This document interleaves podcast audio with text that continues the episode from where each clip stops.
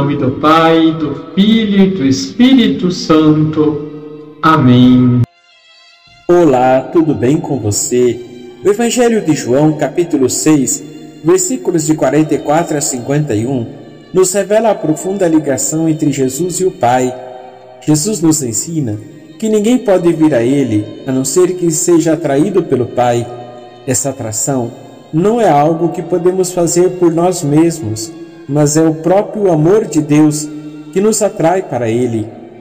Jesus se revela como o pão da vida, aquele que desceu do céu para saciar a nossa fome e sede de amor. Ele é a nossa fonte de vida, a nossa sustentação em meio às dificuldades da vida. E o mais incrível é que ele se entrega a nós na Eucaristia, tornando-se presente em nosso meio, para que possamos receber o seu amor e a sua graça.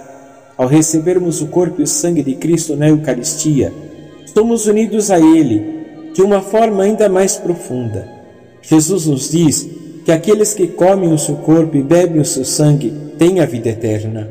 Essa é uma promessa que nos enche de esperança e alegria pois sabemos que estamos em comunhão com Deus e que um dia estaremos com Ele para sempre. Assim como São Pedro Canísio, sacerdote e doutor da Igreja, jesuíta, que viveu no século XVI e que dedicou a sua vida à evangelização e à defesa da fé católica, também nós somos chamados a ser testemunhas do amor de Cristo em nossas vidas.